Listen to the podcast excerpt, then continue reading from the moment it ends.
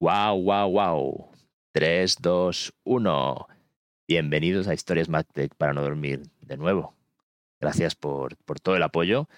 La verdad es que se agradece mucho y, bueno, a mí personalmente me hace sentir que, que, lo que hago os está gustando. Así que, bueno, si todavía no te has suscrito, por favor, ya lo sabes. Suscríbete al canal, cada vez me sale mejor, ¿eh? Bueno, poco a poco. Hoy estrenamos sección y la estrenamos con las míticas palabras de un grande, de un grande de la radio, Joaquín Luqui, que en el cielo está, pero bueno, ahí está su legado y su memoria. Los que sois de GB como yo lo conocéis y habéis tenido el placer de disfrutarlo, los que no, pues bueno, ir a Google y conocer un poquito más y culturizaros, culturizaros, que es bueno. Dicho esto, para inaugurar la sección, esta sección de Mat Session, que jugamos con lo de Mat con el doble sentido, ay, qué pillín que soy, ¿eh? Con el ojo, el sentido de Mat y lo de Mat Tech, ¿ok? No hay que ser muy lumbreras para pillarlo, pero bueno, creo que hace algo de gracia, que es un poquito la intención que tengo siempre. Pues para inaugurar esta sección no podríamos contar con otra persona que, antes que nada, muchas gracias. Le doy gracias por adelantado por por atreverse a, inaugurar esta sección con una persona un poco desequilibrada como yo, que le va a hacer preguntas, o sea que tiene su riesgo. Y bueno, solo me queda dar la bienvenida a este titán de la tecnología del marketing. Hola a todos, bienvenido Carlos Rojas. Muchas gracias por atreverte a, a, inaugurar esta nueva sección de Match Session. No sé si va a ser un honor o un disgusto. Bueno, ya lo veremos. Eh, y bueno, y para empezar, a mí me gustaría que, bueno, que te presentaras. Tienes unos espacios publicitarios, unos minutos de publicidad. Te presentaras y nos comentaras a qué dedicas tu tiempo profesional, no tu tiempo libre.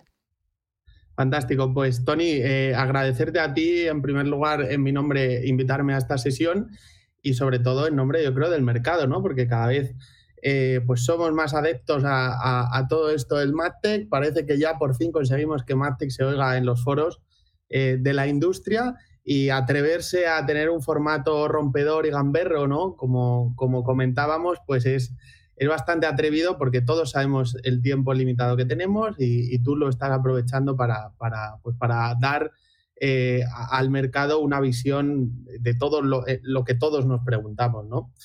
mi nombre, como decías, es Carlos, trabajo para Accenture Song, la agencia digital de, de Accenture. Y bueno, básicamente lo que, a lo que nos dedicamos eh, en el equipo de MadTech, del cual soy responsable, Marketing and Advertising Technology, para quien no lo sepa, pues es a, diseñar arquitecturas conectadas. ¿no? Eh, estas arquitecturas conectadas, que a priori puede sonar quizá muy técnico, pues la realidad es que tiene un alto componente de negocio y de marketing, ¿vale? Porque el hecho de que sea marketing y advertising, pues al final nos pone en cómo somos capaces de identificar aquellas plataformas que nos van a permitir gestionar mejor las experiencias con nuestros clientes, nos vamos hacia un mundo donde eh, el usuario lo que está buscando es personalización, reconocimiento, relevancia, de tal manera pues que bueno, este equipo pues eh, desde la parte más commodity, más básica de Digital Analytics eh, hasta hasta todo lo que tiene que ver y con lo que vamos a hablar hoy, ¿no? Que es el Customer Data, Platform. Eso es. Y bueno, pues eh, mi trayectoria ha pasado por, varios momentos, ¿no? Desde toda la parte del dato, analítica eh, básica, analítica más avanzada, habiendo trabajado en The Cocktail, en Wink, en Divisadero por unos mesecillos. Y bueno, hasta que caigo en, en Accenture Interactive en su momento, cuando, cuando éramos 35 personas en España en Accenture Interactive, hoy somos ya con Accenture Song más de, más de 850 y el equipo pues lo empiezo a montar de cero en, en, Accenture eh, y, a día de hoy somos más de 98 personas. Muy bien. Y esto es un poco básicamente lo que, lo que me dedico, ¿no? A cuidar del equipo y a diseñar arquitecturas conectadas eh, para nuestros clientes. Pues no es pequeño el reto, no es pequeño. Bueno, vamos a entrar, vamos a entrar en materia. Eh, lo primero, vamos a intentar definir qué es un CDP, una Customer Data Platform. Lo primero, que ya es algo que hemos comentado en otras ocasiones y en otros foros, el primer problema que nos encontramos es que no hay una definición estándar y por eso nos encontramos que un poco cada solución, cada plataforma, cada foro, cada institución pues da un poco la definición. Para ti, ¿cuáles serían los principales ingredientes que tiene que tener sí o sí una Customer Data Platform CDP? Bueno, pues eh, yo, yo cuando lo defino, em, al final, y, esto me gustaría discutirlo contigo, lo defino como una caja tonta, por lo menos de momento y dependiendo de la tipología del CDP, ¿vale? Es una caja tonta pero con muchísimo valor, porque viene un poco eh, a, desmitificar y a ayudarnos a resolver una serie de retos que hasta ahora teníamos, ¿vale?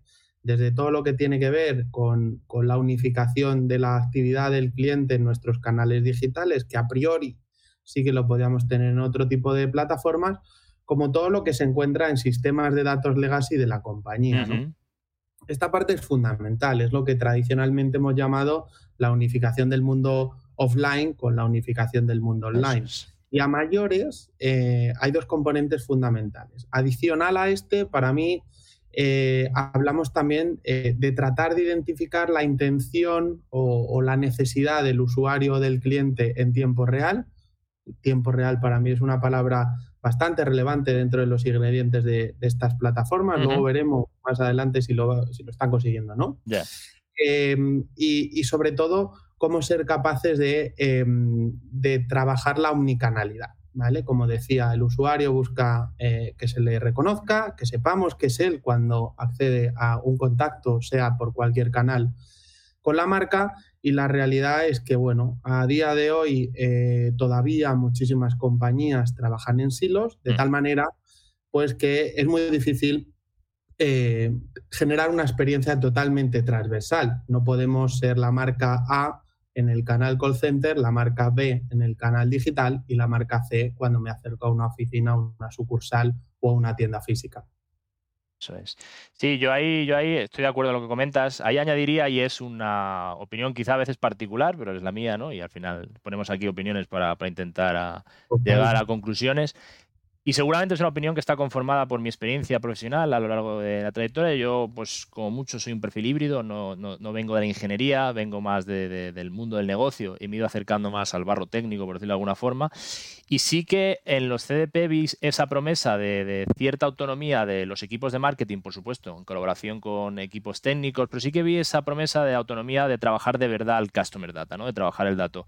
Porque no nos engañemos, en las grandes compañías, en las compañías medianas, cuando se monta un departamento de datos, yo siempre digo lo mismo, los secuestran los financieros y están allí trabajando con SAP 20.000 años hasta que todo cuadre, ¿no? Entonces ya con los de marketing, ya si eso, me voy acordando. Entonces, para mí un CDP, la parte de ingesta, trabajo del dato, limpieza y después, por supuesto, la orquestación del mismo y la activación, es, fundamental, ¿no?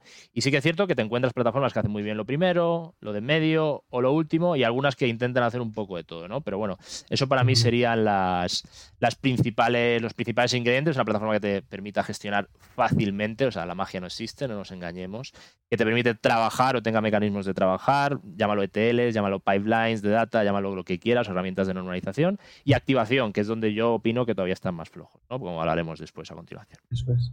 Eso es totalmente. Y, no te preguntan clientes, colegas o gente que está empezando en este sector y dice, oye, ¿y esto que estáis contando? ¿No es la misma película que llevamos hablando con el CRM y el DMP? O incluso las plataformas de marketing automation a que metemos el tema del Real Time Interaction Management. Es decir, ¿no suena lo mismo? O sea, ¿qué, para ti, ¿en qué, se diferencia todo esto? efectivamente, depende, yo creo, cómo lo cuentes y de qué tipología de plataforma estás hablando. ¿no? Eh, eh, todo suena a lo mismo y aún más cuando a una persona que no ha escuchado las siglas le cuentas las siglas, porque Customer Data Platform, Data Management Platform y, eh, Customer Relationship Management, pues te puede llevar a pensar un poco en lo mismo, el cliente, ¿no? la realidad es que, fíjate, yo tengo una reflexión, esta es personal, y es cómo, cómo han sido diseñadas esas plataformas en el pasado. Y es que yo creo que daban respuestas a equipos concretos, ¿vale? El CRM, pues como tú decías antes, al final em, eh, la gente quizá responsable del cliente eh, necesita una plataforma que ayude a gestionar el, ese cliente, ¿no? O esa base de datos del cliente. Y surge el CRM. El CRM da respuesta a ese equipo.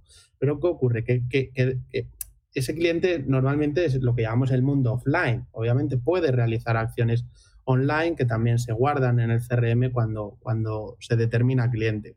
Luego tenemos al otro lado el DMP. Mm. Existe eh, los equipos de medios, los equipos que se dedican a captar al, usuario o al cliente para convertirlo al usuario, para convertirlo en cliente, donde necesitaban una plataforma para segmentar a sus no clientes, ¿no? Para hacer una publicidad más adaptada, etcétera.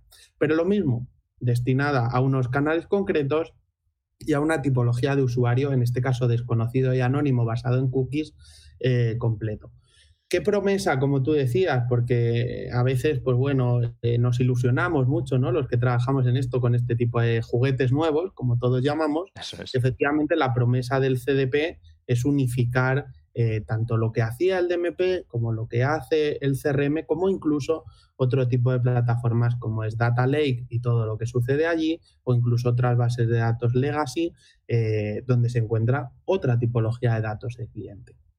Eso es, yo has dado la clave, es decir, había ya mucha tecnología, muchas herramientas, seguramente gran parte de esas plataformas, sobre todo el entorno Data Warehouse, Data Lakes, que estaban en, en, el poder, digamos, de otras áreas, otros departamentos y muy acostumbrados a manejar. Poco a poco con las grandes, con las nubes, tanto Google Cloud, Microsoft o Amazon Web Service, se ha ido introduciendo estos conceptos en el marketing, también gracias con la ayuda de temas de modelos, inteligencia artificial. Pero efectivamente, hablando de la promesa, ¿no? Porque al final el CDP es como la gran promesa, ¿no? Estás en el desierto y te prometen el oasis, ¿no? Pues hablando de eso, eh, seguramente propiciado por eso y por otros factores, ya que también todas las empresas que se dedican a tecnología de marketing están empujando sus CDPs, debido a eso es la superstar absoluta, es la, quinceañera del momento como harían los mexicanos, es decir, es la, superestrella en el stack de marketing o en la pila de tecnología de, las empresas de marketing. ¿Por qué crees también que todas las empresas se han puesto, sobre todo este año, y parece que se van a poner el año que viene, a desarrollar y a implantar proyectos CDP de forma tan acelerada? O sea, ¿cuál es tu opinión también ahí al respecto? Bueno, a, mí, por un lado, pero lo, vamos a dejar aparte, el hype, ¿no? Siempre que sale eh, este tipo de plataformas hay una especie de hype eh, donde obviamente todos nos subimos, intentamos entenderlo mejor y además las compañías muchas veces quiere, quiere el CDP que está poniendo el de enfrente, aunque para mí no me sirva, ¿no? Eso es.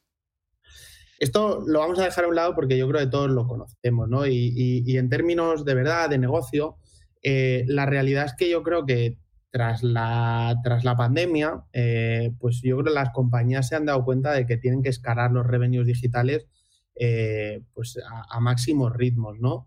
Y al final, cuando yo me quiero dirigir a millones, a miles o a millones de clientes en decenas de canales diferentes, eh, pues yo tengo que tratar de automatizar mis operaciones de marketing ¿no? y, hacerlas cada vez más inteligentes. Seguimos viendo compañías que tratan de hacer todas estas operaciones a escala de forma manual, mm. eh, pues con segmentos o con eh, gestión del dato. Somos muy de, todavía de Excel para arriba, Excel para abajo, SFTP, sí le envío un email, recibo el feedback, vuelvo a procesar un modelo, etcétera, ¿no? Pero en tanto y cuanto, como decía, e insisto, tenemos esos millones de clientes eh, con necesidades o intenciones o intereses diferentes, necesitamos proponer un contenido o una propuesta de valor diferente o, en un formato eh, que no sea café para todos, ¿no? Y ahí es donde viene que la automatización del marketing es necesaria. Cuando hablamos de automatización del mm. marketing, a alguien le vendrá Oye, pero ya existe eh, esas plataformas que han llamado marketing automation, ¿no? Eso es. Y efectivamente, aquí nos estamos encontrando con que Marketing Automation Tool pues es una herramienta muy inteligente que automatiza muchos canales, pero la realidad es que de momento se deja muchos fuera. Y si yo me quiero comunicar con un cliente de la misma forma en todos los canales, necesito automatizar el marketing en todos esos canales y la experiencia, ¿no? Entonces, bueno, yo creo que eh, aparte de, esa escalabilidad de revenues digitales, pues yo creo que eh, el avance de la personalización, el avance también de la sociedad en tanto y cuanto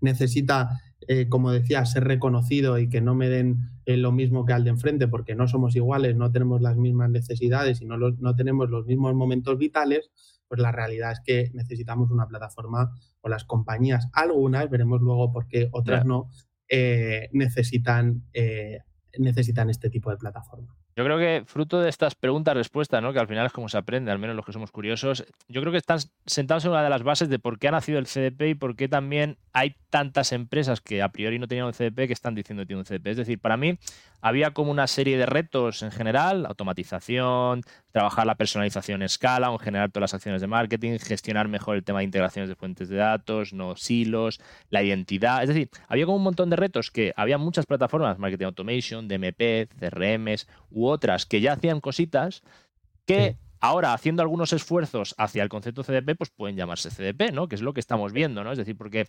siempre están, como digo yo, los viejos rockeros, y yo a veces soy de estos, ¿no? Los viejos rockeros de, no, yo soy un Pure Play CDP. Digo, bueno, Pure Play CDP sí, pero que llevarás seis años, es decir, tampoco te, nos agobiemos, ¿no? Entonces, eh, es normal que haya herramientas que vienen del mundo del tag management, como, bueno, Tilium, que, que tiene una solución de CDP de hace muchos años, Salesforce, que al principio negó lo del tema de los CDPs, ahora se ha puesto a saco con el, con el tema de los CDP, porque es un salto supernatural, Adobe o otro tipo de plataformas, ¿no? Entonces, eh, yo creo que, precisamente viene, viene por ahí, ¿no? Y estoy de acuerdo contigo que el, el, hype y el boom este está haciendo que mucha gente se meta en esta fiesta y, bueno, también va a generar, pues como al principio en las plataformas de marketing automation, que al principio se metió todo el mundo y, bueno, hubo éxitos, fracasos y de todo y se aprendió. Total, totalmente. Eh, porque claro, ¿de qué inversión estamos hablando? Es decir, para que la gente tenga una idea, al final el money, ¿no? Es decir, oye, yo para el año que viene, para Reyes, en mis presupuestos del año que viene, quiero pillarme un CDP. Y claro, quiero pillarme un CDP, quiero implantarlo y quiero que me ayuden a gestionarlo, porque yo a lo mejor no tengo el equipo, no soy lo experto. O sea, ¿de qué estamos hablando? Más o menos, una horquilla, ¿no? No estamos hablando tampoco de eh, eh, es que tiene muchas dependencias, ¿no? Una de las cosas, y me, voy a la pregunta anterior o a desarrollar un poco sobre lo anterior, eh, parte de que hay que estar dispuesto. Es decir, eh, querer un CDP porque lo tiene el de enfrente, pero no me vayas a cambiar los roles de mi operativa o de mi gente, de mi equipo, eh, no va, no va, creo que no va a funcionar, ¿vale? Y es mi humilde opinión. O sea, al final el hecho de que equipos trabajaran en CRM, en silo, equipos trabajaran en DMP, en silo, y prácticamente no se conectara entre ellos, pues estábamos muy bien allí. Pero en el momento que viene una plataforma que vamos a tener que unificar las actividades, es decir, que a, una a un usuario que le envío un email y no me responde, lo voy a tener que ir a buscar a Facebook o a cualquier otro eh, canal digital de pago, pues tenemos que colaborar. Y, en compañías donde eh, la gente de cliente conocido no colabora con las personas de cliente no conocido, el CDP va a seguir siendo eh, un problema o va a generar un problema más que una solución. ¿no? En términos de inversión, pues primeramente eh, este, este, tipo de plataformas depende de la tipología del vendor. ¿no? Tenemos los Taiwan vendors que todos conocemos, Microsoft, Salesforce, Adobe, eh, etcétera, propio SAP, SAS, o sea, al final todos los grandes Oracle, todos los grandes fabricantes han construido o han modificado algún tipo de producto o han comprado incluso algún producto eh, que, que, se asemeja a un CDP para poder competir con los grandes fabricantes. Eh, y eso es normalmente pues es, es, es, el valor que te dan, aparte de la marca, pues también la tecnología más robusta, son costes altos. ¿vale? También en función del volumen. Ojo, si yo soy una compañía pequeñita, pues eh, no creo que el coste de licencia, pero obviamente tiene un precio de acceso que es alto. Luego existe un long tail de muchísimas herramientas que creo que pueden llegar a hacer, eh, pues para pymes un poquito más, más reducidas, que no son quizá grandes compañías con miles y millones de clientes, que también pueden hacer cosas muy similares, ¿no? Entonces, yo, por poner una cifra y mojarme, hablaría de que eh, para una compañía mediana más bien grande, eh, de menos de medio millón a nivel licenciatario, eh, no estaríamos hablando de menos de 300.000, 400.000 euros, lo pondría en 500.000 si se los vas a pedir a los Reyes Magos. A todo esto tenemos que seleccionar un buen equipo con experiencia, con credenciales que nos lo implante y que me acompañe, no solo que me lo ponga y se vaya, porque esto significa un cambio grande, ¿no? Eh, defínemelo, ayúdame a encontrar cuál es el CDP que realmente encaja dentro de mi casa, implántamelo, ayúdame a adoptar la solución a mí y a mi equipo y a los diferentes equipos involucrados, porque son muchos, y luego, si me apuras y si no soy capaz porque no tengo los recursos y a veces ocurre, pues ayúdame a mantenerlo, a evolucionarlo y a sacarle chispas. ¿Vale? Eh, ahí vemos de todo, ¿no? Vemos eh, pues clientes que simplemente quieren hacer una POC, clientes que quieren el super end to y quédate conmigo dos años hasta que esto funcione.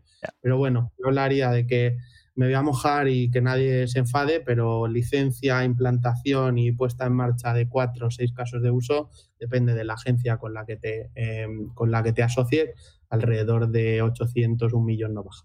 Vale.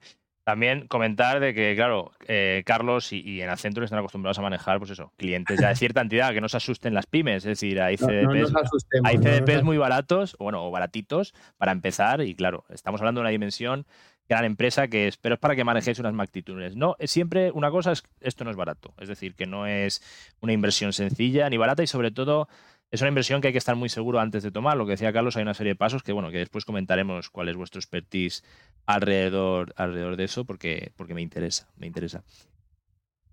Entonces, en tu experiencia y, en tu opinión, yo creo que yo en, un vídeo en que, me hice una entrevista salva en Programmatic de CDP solté una de mis bombas que seguramente fue algo controvertida, pero lo sigo pensando. ¿no? Yo soy de los que piensa de que si tus casos de uso están todos orientados a paid media, lo que has comentado, tema anónimo y tal, los CDPs no son tu solución. ¿vale? Es mi opinión y creo que, bueno, por lo que has comentado, entiendo que vas un poco en esa línea, ¿no? Estoy, estoy totalmente contigo. Hay muchísima incertidumbre. Eh, no terminamos de ver casos de uso que efectivamente para Pay Media. ¿Sabes qué pasa? Que em, la orquestación de los canales propios es relativamente sencilla, son propios y no tienen coste a priori, tienen un coste muy reducido, ¿vale? Por uso a escala. Pero los canales, eh, la, cadena de, la cadena de valor de, desde que yo quiero lanzar una campaña hasta que realmente un usuario la ve es muy larga y normalmente eh, es relativamente larga. Normalmente entran diferentes tecnologías en medio. Y yo lo que necesito es que todas estas tecnologías me hagan de canuto eh, con la segmentación de origen, de tal manera que o tenemos un mercado eh, programático normalmente, pero también de search o también de social, donde realmente eh, se nos permita con los canales que o con las herramientas que trabajamos eh, a utilizar nuestro dato de la forma más ágil y eficiente posible allí, o siempre será muy difícil orquestar una experiencia allí, porque es muy difícil poder orquestar algo en Google y en Facebook a la vez pero también en un email y en Facebook a la vez, mm. ¿no? O en una oficina física y en Facebook a la vez, porque dependes de presupuesto, porque dependes de que esa segmentación se cargue bien, correcta y Facebook sea capaz de encontrar a los clientes a los cuales te quieres dirigir. Entonces, bueno, eh, la complejidad de momento en Paid Media no sé a quién le favorece, pero desde luego creo que al cliente, no al cliente final, sino a las compañías no. Muy bien. Vamos a ir a una cosa de la que me interesa mucho conocer tu opinión y tus consejos, porque me consta de que, bueno, seguramente sois la, consultora a nivel nacional que más proyectos esté haciendo de implantación, de selección y de gestión de CDPs por vuestro tamaño. Eh, me interesa mucho tu opinión, yo tengo la mía, te la comentaré antes de, de que me contestes, que es cómo orquestar bien un proceso, vamos a decir, integral, ¿no? Tanto la selección como la parte de implantación y después la parte ya de gestión de casos de uso y, ¿por qué no?, el éxito, ¿no? El éxito final donde todo el mundo te aplaude, ¿no? Eh, yo para mí todo esto parte de una base que a priori es muy sencilla, pero que después eh, no veo demasiado en las empresas, ¿no? Que es la retrospectiva, ¿no? Es decir, conocerte o conocer tu casa y conocer la casa francamente y sinceramente, no autoengañarte, al, o sea, no engañarte al solitario, ¿no? Porque sería, sería absurdo. Analizar bien cuáles son tus fuentes de datos, cuál es tu causística, el legacy, hasta qué punto es legacy, ¿no? Porque hay niveles de legacy como todo, hay barro por todos sitios. Y después, hacia dónde quieres ir y cuáles son tus casos de uso, ¿no? Entonces, esto que a priori parece súper sencillo, muchas veces, y no es porque vosotros seáis una consultora, trabajáis en una consultora, se delega por completo a la consultora y es un error. O sea, la consultora te puede ayudar, por supuesto, pero es un ejercicio muy interno que hay que, hacer, ¿no? Entonces, para mí, mira qué sencillo lo pongo, esa es la base para después tener éxito. No sé qué opinas y, qué, y qué claves tú darías para que los proyectos funcionen. Total, o sea, yo creo que hay que construir los cimientos, ¿no? Y los cimientos muchas veces por el día a día parece que tiene que venir el CMO, el CIO o incluso el CEO a pagar a un externo para que movilice nuestras agendas, nos persiga y podamos hacer esto dentro de la casa. Eh, efectivamente, nosotros eh, no empezamos a implementar un CDP en un cliente si no hemos validado la hipótesis juntos.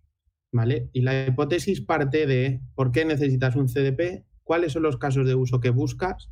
¿Hay otra herramienta que no sea el CDP que te puede solucionar estos casos de uso? y sobre todo, si llegamos a un sí, necesito un CDP, pues nos vamos a, uno, una selección muy exhaustiva basada en lo que ya existe dentro de la casa de cuál es el CDP que aplica para esto, o por lo menos en el estadio en el que se encuentran los CDPs y nos cuentan que están. Eh, probablemente todos en un futuro eh, sirvan casi para cualquier compañía, ¿no? Pero ahora tendemos mucho, pues a si tienes un stack X, pues el CDP que te sirve es el de X. Eh, y luego, súper importante, y esto ocurre en casi todas las compañías. Venimos, eh, y esto mea culpa, y yo creo que del DMP Market culpa, hmm. ¿no? Que es, eh, hemos puesto y, y, hemos hecho overpromise de una plataforma como era el DMP. Las, eh, famosas rentabilidades de las plataformas. que después, son como los unicornios, ¿no? que, encontrarlos es complicado.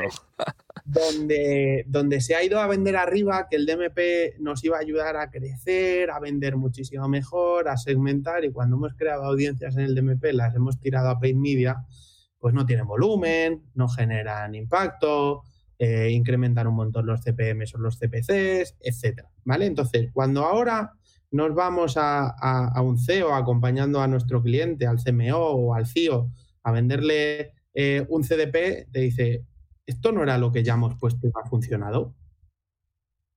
un poco eh, refiriéndome a la pregunta del inicio, ¿no? Pero sobre todo eh, lo que nos dice es, ok, lo veo, una vez se lo explicamos una y otra vez, pero necesitamos un business case, ¿vale? Y ahí es donde nos remangamos eh, pedimos muchos datos y trabajamos muy de la mano con el cliente, con la persona que está impulsando esto dentro de la casa, para con sus datos reales e histórico, en todos los canales de captación, de adquisición, de inversión, pues bueno, cuál es el posible eh, escenario que podría dar tanto pesimista, más optimista y súper optimista que puede dar eh, la implementación de un CDP.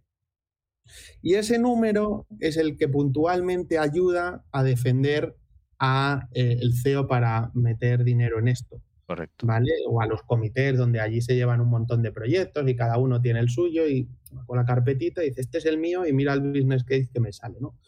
Entonces, puntualmente, eh, o la mayoría de, ocasiones, esto está ocurriendo por la madurez también y el miedo que hay, así esto vuelve a ser otro overpromise. Y, y luego, por supuesto, eh, en aquellos donde hemos implantado, pues lo que es importante para mí son las personas. No hay CDP bueno o malo, sino eh, las personas. El legacy de la compañía es súper importante. Eh, si soy un banco, no puedo hacer un caso de denegación de tarjeta o de que algún cajero se ha cargado, se ha comido una tarjeta, si el cajero no me está comunicando que se ha comido esa tarjeta. Eso es.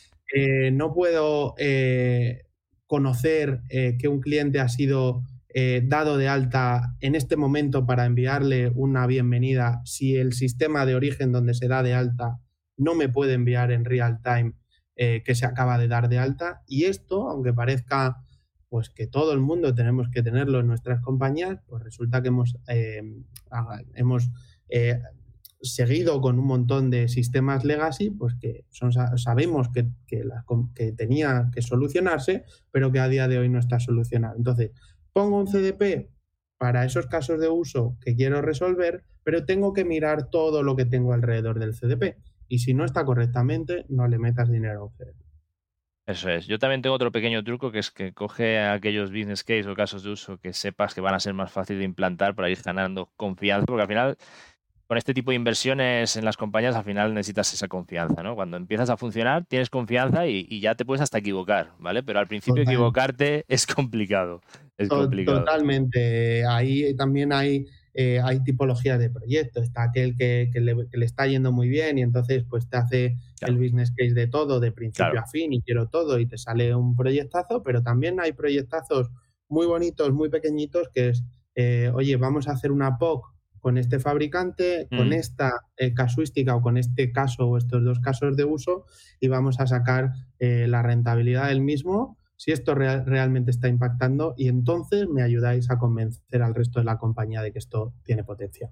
Perfecto. Ahora vamos a, tipos de empresa, tipos casos de uso, como quieras, ¿no? Eh, ¿Cuáles serían los tipos de empresa o las casuísticas o los tipos casos de uso perfectos para un CDP y lo contrario, los que no ves, en tu opinión, que, se adapten bien todavía a la filosofía que tienen los CDPs actualmente? Bueno, yo, yo creo que eh, depende de la tipología de la industria y depende de la tipología de la compañía. Em, donde estamos viendo muchísimo movimiento es en banca, ¿vale? En banca, en retail, en auto, donde lo que vemos, o en travel, si me apuras, donde lo que vemos es una necesidad efectiva de unir el mundo online con el mundo Omni, Omnicanalidad de verdad, eso es. Omnicanalidad de verdad, ¿no? Y, aquí para que la gente lo entienda también, pues eh, voy a poner un ejemplo bancario, aunque no es el, más atractivo, pues una, una, una, vida de una contratación de una hipoteca puede llegar a ser hasta de 90 días, donde no solo eh, es un proceso online, ¿no? Eh, empiezo un proceso online, me llama un gestor, después tengo que hacer un, me tengo que dar de alta porque no soy eh, cliente de ese banco, por tanto me tengo que hacer una cuenta, me tengo que hacer un seguro. O sea, pasan un montón de cosas que pasan tanto online como offline, casi mayor parte ya como por la seriedad de la hipoteca, ¿no? Que todos sabemos, pues eh, tiende a pasar casi más offline, incluso llegar a ir a la oficina bancaria a echar un garabato para que finalmente tengas la hipoteca. Bueno, pues esta tipología eh, esta tipología de casos de uso como más ambiciosos, mm. donde eh, la realidad es que necesitamos saber dónde está el cliente en cada momento, sea on o sea off, eh, tiene muchísima relevancia. ¿Vale? Porque se invierten mucho en captar una tipología de producto o vender un coche o una hipoteca, como decía, de tal manera que cuando tenemos al cliente en esos pasos no podemos perderlo y tenemos que hacerlo bien. Y la experiencia marca un grado. Si un cliente está entre dos bancos para una hipoteca, se irá con aquel, yo no sé si que le dé un menor interés o quizá que tenga una mejor experiencia, porque creo que al fin y al cabo la confianza eh, apremia.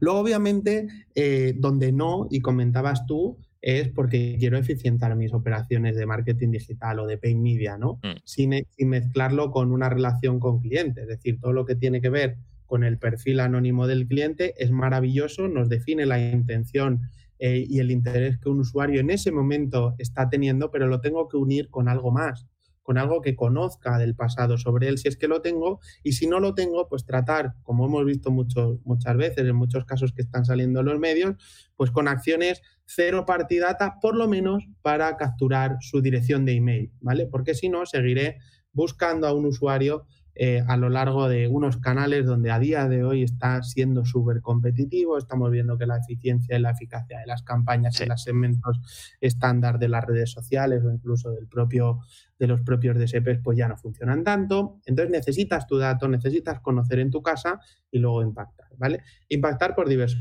canales, no solo pay media, sino a mí me gusta mucho siempre eh, poner una metáfora y es que eh, tú no... a, una persona que conoces pues no le preguntas continuamente cómo se llama. Yo me junto con Tony y yo sé que es Tony y probablemente según más eh, nos comuniquemos, más nos conozcamos y por tanto no le pregunte varias veces por lo mismo, porque ya lo guardo y ya lo sé, ¿no? Entonces, eh, si yo voy a buscar a Tony a, su casa, en este caso le envío un email para comunicarle algo, pues lo que es importante también es que si no está en su casa me tengo que ir a buscarlo a otro lado, porque he ido 10 veces a su casa y le he llamado y no me contesta. ¿no? Y esto ocurre muchas veces. Enviamos 10, 15, 20 emails a un cliente y seguimos enviándole email. No, no. este señor no está aquí. Este señor está en Facebook o este señor está en, eh, otra red social o en cualquier medio, eh, medio, en cualquier medio digital, ¿no? Y ahí es donde eh, tenemos que ir a buscar esos casos de uso, esos casos de uso que al menos nos den dos o más canales para conseguir por lo menos la multicanalidad y ya lo que sería maravilloso es un poco que nos fuéramos a buscar muchos más canales y me da igual dónde está Tony, que yo a Tony le cuento lo que le tengo que contar. Sí, el famoso, el momento, el lugar y tiempo adecuado, ¿no? La santísima trinidad del marketing que es muy complicada de conseguir. Esa frase es maravillosa porque queda fantástica, sí, pero, nadie, de todo el mundo se queda como, pero eso cuándo es, ¿no? Sí, sí, sí, después pasa lo que pasa. Sí, estoy, yo, yo estoy muy de acuerdo con lo que comentas, de hecho mi, mi experiencia más intensiva en el mundo de los CDPs empezó en Travel, yo vengo del sector de hoteles y efectivamente, o sea, vienen a, cubrir un hueco desde el punto de vista de las tecnologías de marketing que hasta ahora no se estaba cubriendo bien, que es el tema de la, de la unicanalidad, además de asociar la unicanalidad, integrar silos de datos, eh, fuentes de datos que no tienen por qué ser digitales, como un website con un sistema de tag manager o una fuente analítica. O sea, que, que, ahí es, es, lo que he vivido yo también en ese sentido.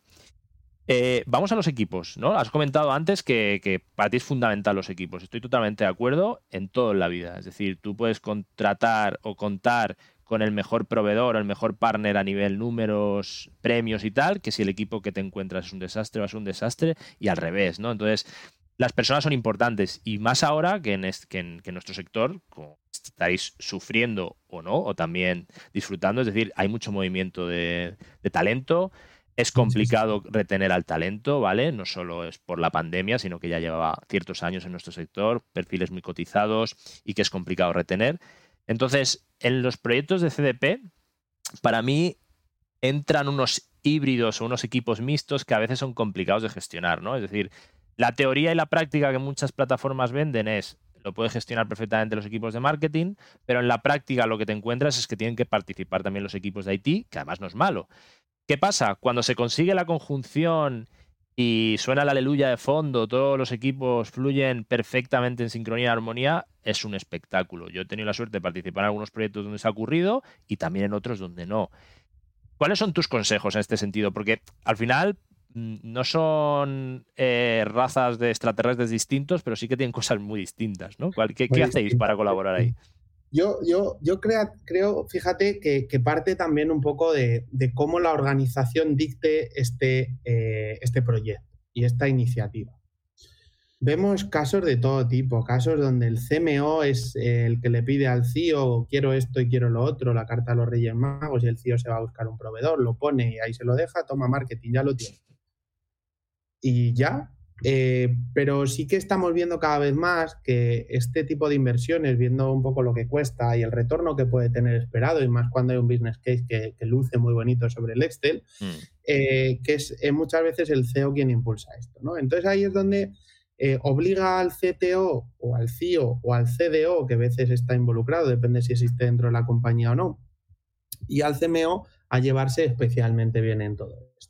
¿Qué ocurre? Que los equipos tienen que hacer un poco también lo que digan sus responsables y depende de quién sponsorice esto. Claro. ¿Vale?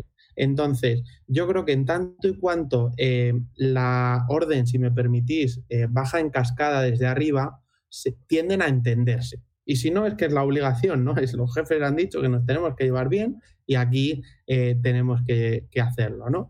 Cuando quizá la, el, el, proyecto se desarrolla en un entorno quizá más eh, pues más operativo, efectivamente, eh, y, no, y, no, queda claro un leadership del, proyecto, ni tampoco hacia dónde va todo esto, no se ha definido un modelo operativo de implantación, pues efectivamente se crea un, un Frankenstein.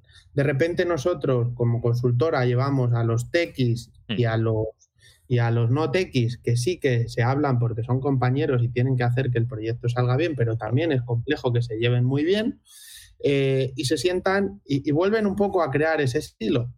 Los techis con los techis, los, business con los business, ¿no? Y aquí es donde, pues bueno, yo creo que eh, es importante eh, socializar mucho con todas las personas y en su idioma lo que se va a hacer, por qué es relevante y por qué es necesario. Yo creo, y en los proyectos en los que nos hemos visto involucrados, creo que hay mucha voluntad. Al principio hay muchísimo rechazo. Yo hago esto con esta plataforma, y a mí no me va a cambiar, esto funciona, ¿por qué lo vamos a cambiar, no? el rechazo, el rechazo a lo nuevo, eso es. Justo, y esto en tanto y cuanto vas teniendo reuniones, vas viendo que la organización va girando y la persona que tenías al lado que estaba contigo un poco diciendo, no, no, esto no lo tenemos que abordar porque ya lo hacemos bien, se va convenciendo, pues se va convenciendo un poco toda la organización y al final se colabora, ¿no? Y efectivamente, en modo rechazo, yo no colaboro con el de enfrente, pero cuando me creo lo que voy a hacer, entonces me adapto y soy capaz de hablarme con la gente de negocio y los de negocio son capaces de hablarse con, con los de IT o con los de datos, ¿no? Y hemos visto ese proceso y es muy bonito porque llegas a la compañía y todo el mundo eh, pues te, tiene un poco de rabia de ya vienen los consultores a cambiarnos la forma en la que nos hacen las cosas porque están hablando con nuestros jefes diciendo que lo que hacemos nosotros no está bien. No, no es que no esté bien, está estupendamente, pero el mundo está evolucionando, la tecnología ha evolucionado y quizá eh, es hora quizá de tomar acción en, en, todo este cambio, ¿no? Y ahí es cuando el proceso es bonito porque empiezas a contarles con mucha paciencia de qué va todo esto y por qué es necesario, van aprendiendo también, que es algo eh, que nos gusta mucho hacer, que, que, todo el mundo lo entienda, que todo el mundo lo adopte y sobre todo porque vas a trabajar en un entorno muchísimo más amigable porque si no te van a dar por todos lados. Y que al final les va a ayudar también, es decir, es que no es, es, remediable, al final lo haces por objetivos de negocio, objetivos de compañía. Yo eh, he de decir que también me ha funcionado muy bien siempre en todos los proyectos que he hecho la figura del padrino o padrina, es decir, buscarte el padrino o padrina que sabes que tiene mucho poder dentro de la compañía, que a veces que directamente es el CEO, a veces que es el CMO, pero hay a veces que es alguien que por lo que sea es el típico gurú y la compañía que todo el mundo le sigue y le hace caso, ¿no? Entonces, identificar eso sí que es una clave. Totalmente, Vamos, vamos, si te parece, a una pregunta que, bueno, que es importante hacer, ¿no? A ver, nada en la vida es perfecto, y si no nos engañemos, entonces, como nada en la vida es perfecto, asumiendo eso, ¿hacia dónde crees que deben mejorar los TDPs? Es decir, ¿qué crees que les queda todavía por resolver para ser ese de verdad, esa superstar o esa super herramienta? Bueno, a ver, yo, yo, entiendo que los fabricantes también tienen su objetivo de negocio, como las compañías a las que le venden. Claro.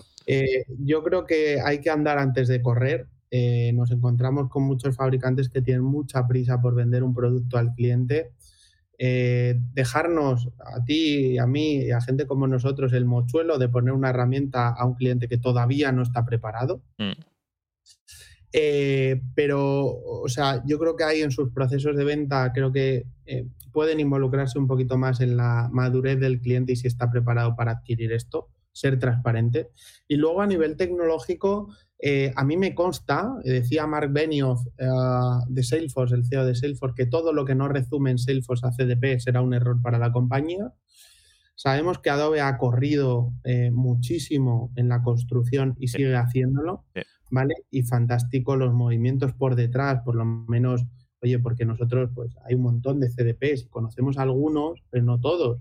Eh, pero muchísimos. Y, van saliendo, van saliendo. De cómo van saliendo burbujas en la foto de, pero estos tienen un CDP, tienen un CDP. Y, y, a priori siempre tiendes, porque así somos a, bueno, pero no será muy bueno, ¿no?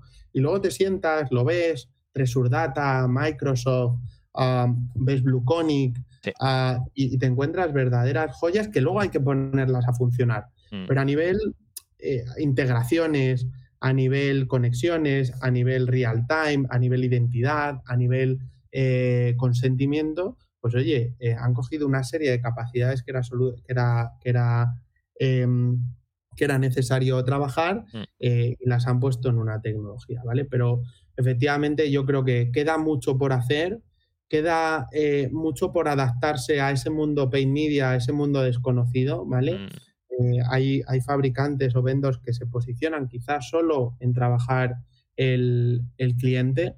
Eh, siento decir que hay muchas industrias que viven del no cliente. Eso es. Por ejemplo, auto, ¿vale? O sea, el 2% del usuario de una marca de auto eh, pues tiene una recurrencia con la marca. Pero o, marcas tan potentes que venden y que son súper conocidas, pero que no tienen un canal directo de venta. Y por lo tanto, el cliente sí que identifica su marca cuando va a comprar un producto, pero él no tiene la relación con el cliente, ¿no? efectivamente, efectivamente. Entonces, yo creo que cada vez es más necesario también poner el foco en los miles, depende de la compañía, millones de, euros que se ponen en esa inversión de paid media para tratar de eficientarla. También es cierto, como comentábamos, que es complejo, ¿no? con Google y sus asuntos, con Facebook y sus asuntos, con Amazon entrando ahora con otros asuntos.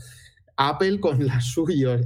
Hay muchos asuntos, sería la, definición. sí, de hecho, de hecho yo creo que, que, el principal reto hacia dónde tienen que empezar a construir más y ofrecer cosas de más valor que lo que están haciendo ahora. Precisamente es en esa parte del pay media, de la activación en entornos vamos a decir, publicitarios que no tienen por qué ser anónimos, ¿no? Porque siempre se pueden hacer esos customer match o esos data cleaning room, ¿no? Pero precisamente ahí tienen que avanzar y, no es un reto del CDP, es un reto de industria, ¿no? Porque tenemos un reto de industria con todo el tema del cookies.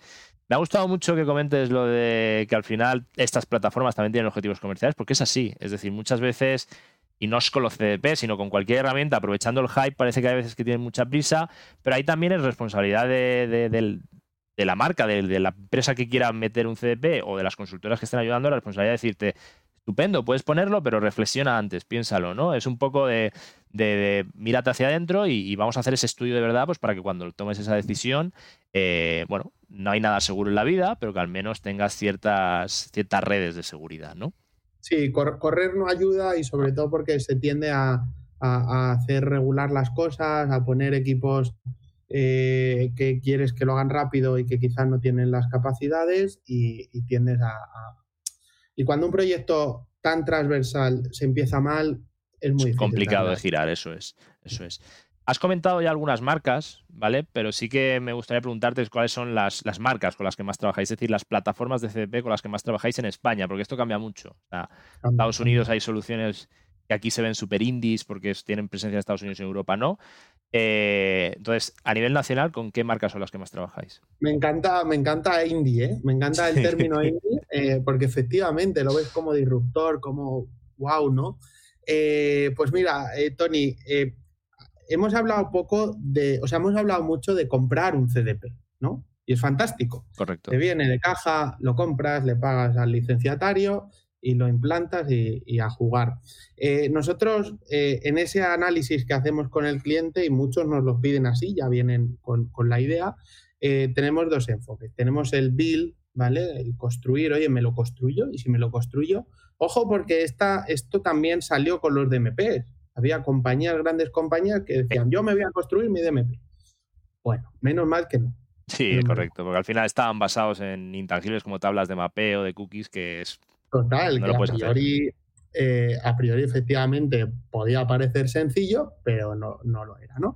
Entonces es verdad que hay, eh, y vamos a hablar de nombres y nos vamos a mojar, está eh, Google con el CDI, o en el caso de Accenture que tiene un asset que se llama CDA, Customer Data Architecture, sobre Google Cloud, donde dices, oye, Google, yo me acuerdo de aquel Audience Manager que sacaron, ¿no? Audience Center, que parecía que iba a ser un, un, DMP, luego fueron para atrás y trabajaron sobre la solución de Google Cloud. Parece que para ciertos casos de uso de estos de Paid Media que no podemos solventar a día de hoy con los grandes players de, de fabricantes como Adobe, como Salesforce, y que parece que les está costando, que en entorno Google, Google va a cerrar mucho la solución hacia ahí. Mm. Y es, bueno, si quieres con mi CDP o con mi pseudo CDP en Google Cloud vas a poder tener toda la trazabilidad. Al final estas, estas grandes nubes, tanto Google, Azure o Amazon Web Service y bueno, y Oracle, lo que pasa es que Oracle ha dado el salto a, hacer una solución más paquetizada, al final todas estas nubes tienen todas las herramientas necesarias para que te lo construyas y te hagas el Juan Palomo. Totalmente, que, totalmente, Nos preocupa un poco mucho eh, o sea, mucho eh, cómo luego eso se opera, ¿no? Porque si ya nos es complicado dentro de una interfaz eh, donde todo el mundo podemos aprender, pues si además tengo que depender, eh, como siempre lo hemos hecho, de, terceros, haciéndome modelos, data science. Sí, pero, pero seguramente para, por ejemplo, casos que has comentado, ¿no? De banca, ¿no? Que si hay un ejemplo de legacy en el mundo es la banca. ¿No? Es decir, esos sistemas legacy hechos en COBOL todavía, para los que no manejéis COBOL, buscar en Google lo que es COBOL y mirar el año del lenguaje de programación y diréis, hostia, pues eh, hechos en COBOL todavía y que no hay narices a cambiarlos, pues quizá para esos entornos, esos entornos de build, de, construcción más a medida y súper adaptados, sí que tengan mucho más sentido, pero efectivamente, eh, como decía el padre de Spiderman, un gran poder conlleva una gran responsabilidad. Es decir, si tienes esa capacidad de construirlo, también vas a meter complejidad en la ecuación, lógicamente. Totalmente, totalmente. Y aquí, a pesar de que estamos hablando de vendors, abro también una reflexión y es eh, que el CDP tiene dos componentes también fundamentales. Por un lado, la inteligencia y por otro lado, los datos y por mm. otro lado, la, activación. Nosotros tendemos también mucho a tratar de aislarlo. Es decir, la inteligencia de la compañía puede estar en un CDP si así lo requiere o si así lo quieres y como has decidido, pero siempre también va a tener que estar en tu sistema. ¿vale? Un CDP normalmente está en cloud, de tal manera que si mañana quieres cambiar de CDP, pues tendrás que eh, traerte todo sí o sí a tus entornos o lo perderás porque se irá con esa licencia que ya dejas de pagar. Entonces, ahí es donde encuentra la oportunidad la parte de build, ¿no?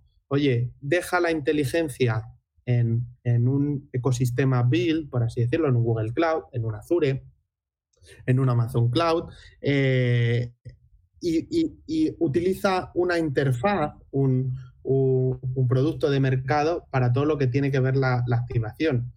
Como decía al principio, CDP puede de momento llegar a ser una caja tonta, de tal manera que si tú le das la inteligencia, ella no es tonta, y lo que sí tiene muy bien son los conectores, la activación, la multicanalidad. vamos, a coger muy bien el hilo de tu inicio, de la caja tonta. De hecho, es, es muy buena teoría o definición, porque efectivamente y es un movimiento que no es de hace tanto en los CDPs súper recientes de meses. Ya hay CDPs haciendo esa función de, oye, tú quieres tener Snowflake, quieres tener BigQuery, quieres tener Azure Synapse, me da igual.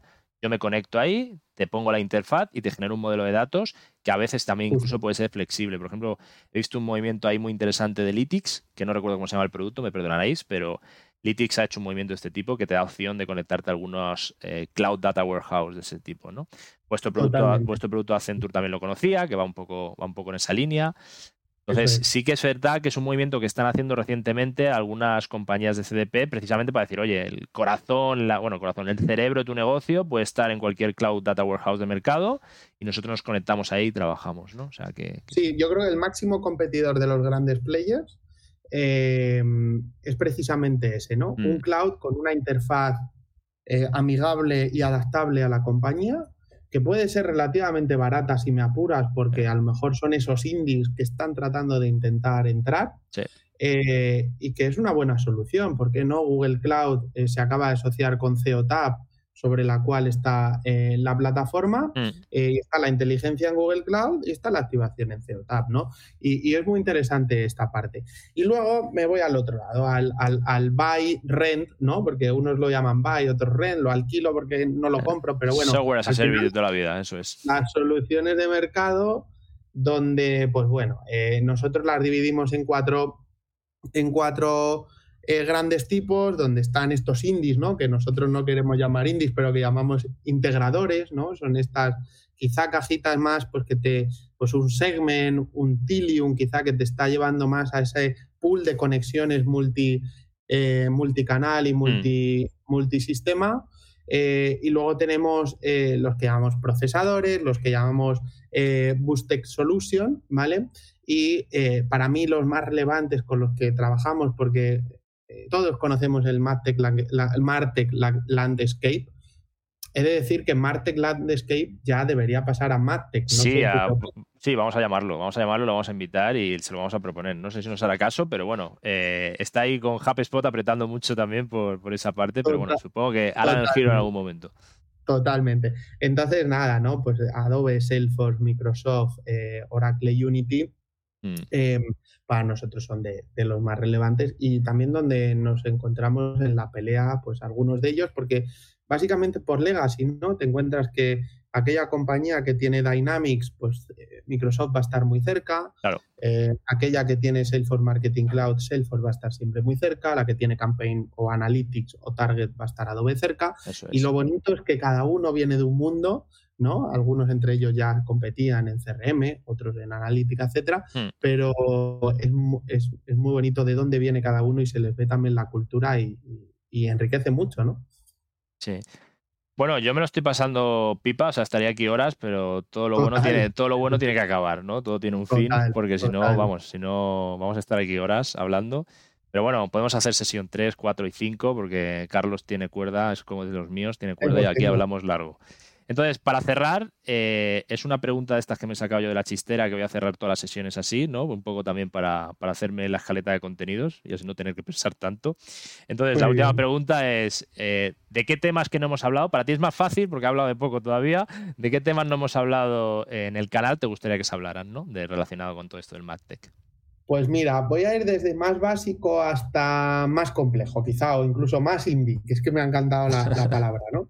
Eh, yo creo que hemos hablado de ello y creo que sería muy bonito ahondar con alguien súper experto quizá en esa parte de canales pagados y es cómo consideran ¿no? que un CDP puede aportar allí. y, si están dispuestos desde el mundo media a, trabajar con el mundo out media, de pay media con no media. Eh, sé que te gusta el topic y yo creo que la identidad y ser capaz de conocer mucho y muy bien al cliente en todos los, mm. puntos eh, de interacción creo que es un buen topic. Eh, y luego me he traído más, así como más, más, más ambiciosos, ¿no? Desde eh, la experiencia offline y cómo este tipo, cómo el MadTech, ¿vale? No diría solo el CDP, cómo el MadTech puede ayudar a un agente de, de Carolina Herrera a, atender mejor a sus clientes o, a un eh, cliente de Sabadell que entra por la puerta, ¿vale? ¿Cómo, ¿Cómo, ese gerente, ese agente o ese gestor o esa brand assistant o store assistant va a poder asistir de una forma más más personalizada. Eh, hablaría, me sacaría de la chistera la hiperpersonalización. Esto es, lo necesitamos, es beneficioso. Llegaremos alguna vez a verlo, porque a veces dicen que no hace falta tanto para ello. Y hay un punto que te voy a, último punto, que es, eh, y que estoy súper interesado, aunque en todos estoy interesado, y tu canal es maravilloso, que es la tecnología de blockchain para marketeers. Buen, buen punto, buen punto. Además, buen punto a investigar. De hecho, si, si, si conoces empresas, gente que esté avanzando y trabajando en eso, por favor, hazles llegar el mensaje, porque precisamente lo que me falta es conocer más, más casos en ese sentido, pero vamos, es un puntazo, un puntazo para hablar sin duda en este sentido. Eh, y bueno, no sé si se ha, se ha cortado Carlos parece. A ver, Carlos, ahora, ya te he recuperado, tranquilo, cosas del directo, no pasa nada. Lo pasa en los mejores canales de YouTube. Eh, pues oye, muchísimas gracias, Carlos. Ha sido un verdadero placer. Gracias otra vez por ser el primero. Se te recordará también por ello, ¿vale? Espero que no hayas sufrido demasiado, espero que hayas pasado un buen rato. Y bueno, os dejaré en comentarios, os dejaré el enlace de LinkedIn de, Carlos, porque para quien quiera conectar con él y conocer más cosas de lo que hace, que es súper interesante. Y dicho esto, pues muchas gracias y nos vemos pronto. Tony, gracias a ti, felicidades por, por el canal y la iniciativa y por invitarme. Muchas gracias. Hasta luego.